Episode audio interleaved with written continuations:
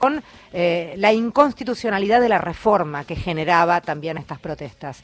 En línea, Florencia Ballino Moyano. Florencia es directora ejecutiva de Andes. Andes es abogados y abogadas del noroeste argentino en derechos humanos y estudios sociales. Gracias por atendernos. Florencia Federica País te saluda. ¿Cómo va? Hola Federica, ¿cómo va? Mucho enorme, gracias. Bien, primer, primer punto te pido que nos ayudes un poco a, te hago un poco de que nos hagas un poco de cronistas, que nos cuentes en el aquí y ahora cómo están las cosas. Se viralizaba en la jornada de ayer hacia la tarde eh, lo que era eh, el allanamiento en la vivienda de Milagro Sala. Entiendo que al marido hubo que internarlo después porque se descompensó. Eh, si tenés algún tipo de noticia o algún tipo de novedad con respecto al que pudiera estar sucediendo en torno a eso o a otra cosa. Bueno, tenemos eh, información en relación a una serie de allanamientos violentos que se han sucedido de manera generalizada en distintos puntos de la provincia de Jujuy, con un nivel de violencia, la verdad, del terror, eh, de relatos que incluyen que en el marco de los allanamientos se desnuda a las personas, se las mantenga arrodilladas, se, se las hostigue, se las eh, se las maltrate, eh, incluso personas adultas y adolescentes, niños, eh, allanamientos completamente irregulares que luego son validados por la justicia local utilizando la ley de narcomenudeo y la figura de flagrancia, incluso operaciones construidas por la misma fuerza donde los allanamientos incluyen plantar, en esto en el relato de las personas, plantar eh, elementos para justificar el allanamiento mismo como droga o balanza.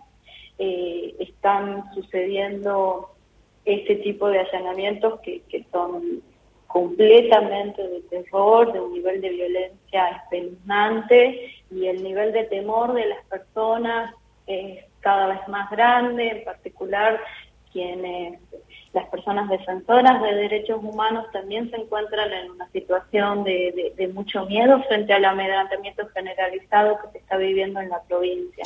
¿Esto era habitual o ha recrudecido a partir de la reforma y el lanzamiento de Morales como candidato a vice? ¿Han, han notado algún tipo de pico de, estas, de este tipo de situaciones o ya venía sucediendo esto, era moneda corriente en la provincia? El proceso de criminalización de la protesta social viene teniendo distintos hitos en la provincia de Jujuy, con distintas reformas que van eh, en ese sentido, pero sin duda hay un pico que se produce a partir de eh, los cortes de ruta en fecha 17 y las manifestaciones alrededor de la legislatura en fecha 20 de junio. Desde entonces, eh, frente a quienes se manifiestan públicamente su desacuerdo, su posicionamiento, eh, tenemos registros de que plantean sus posiciones en Facebook y luego eh, a las pocas horas se presentan en sus domicilios las fuerzas de seguridad allanando los domicilios, golpeando a las personas, maltratándolas e incluso diciéndoles referencias de tipo para que no te queden más ganas de andar diciendo cosas por Facebook o por Instagram están viviendo horas de terror las, las compañeras y los compañeros en Jujuy y sin duda eso se ha, se ha recrudecido con, con posterior a, a, la reforma, a los hechos del 20 y muchas de esas persecuciones es a personas que estaban participando en las manifestaciones o que incluso se manifiestan públicamente a través de redes sociales y son por eso luego perseguidas. Florencia Mario, ¿cómo te va? Eh, Suponiendo que la reforma de la Constitución este, no fuera inconstitucional, como todos están marcando y sabemos, eh, hay excesos por encima de la propia Constitución que Entregados y Medianoche hizo votar Morales, ¿no? Eh, nosotras entendemos que, el proceso de reforma ha sido un proceso que no ha cumplido con estándares mínimos de, consulta previa, libre e informada, en términos de, proceso en sí mismo, con estándares de publicidad, de acceso a la información. Ahora bien, esto que está sucediendo hoy es la aplicación del Código Penal para perseguir a las personas. El Código Penal de la Nación se está utilizando de manera directa para eh, los tipos penales previstos en el código para perseguir a las personas que legítimamente se manifestaron, que ejercieron su derecho a la protesta. Eso en conjunción con el código contravencional de la provincia eh, se están utilizando como, como estrategias de persecución. Incluso la aparición de testigos que no sabemos quiénes son, que ayer justificaron esas siete horas de allanamiento a la casa de Milagro Sala, ¿no? que está detenida, recordemos. Esa práctica de testigos que aparecen, que no sabemos quiénes son, también la hemos visto en otros allanamientos, en otros puntos de, de, la misma capital. Eh, insisto, en personas que habían estado participando en las manifestaciones del 20 y que eh, luego se iniciaron estas causas, estos procedimientos y en ese marco se llevan adelante eh, estos allanamientos, con la particularidad de que se está utilizando la ley de narcomenudeo para justificar en clave de flagancia cómo se suceden los allanamientos. Justificar, digo, por parte de la justicia misma, que al momento en el que es interpelada al respecto de la ilegalidad de los operativos refiere que no, que están justificados porque el propio Ministerio Público tiene la facultad para, para avanzar en ese sentido.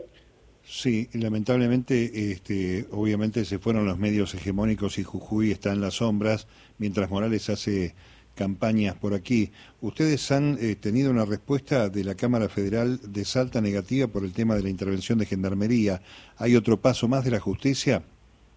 Sí, eh, en, el día de ayer la, Cámara Federal de Casación Penal eh, confirmó en un fallo en el fallo confirmó la competencia de la Justicia Federal de Jujuy, que en primera instancia y luego en la Cámara habían planteado su, falta de competencia para intervenir y en ese sentido la Cámara Federal confirmó que es competente y en ese sentido que la Justicia Federal tiene que supervisar los operativos que, sucedan, que pongan en riesgo o, o, potencial riesgo los derechos de las personas que se están manifestando en las rutas nacionales, que continúan hoy eh, en, las rutas, continúan hoy manifestándose, haciendo cortes de, que de manera intermitente interrumpen el tránsito.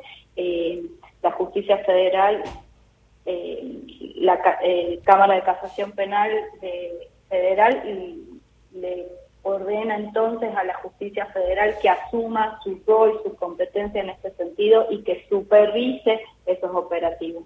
Gracias, Florencia, por hablar con nosotros. Ojalá todo retome su cauce normal y no existan irregularidades como las que están relatando. Muchas gracias. Muchísimas gracias a ustedes.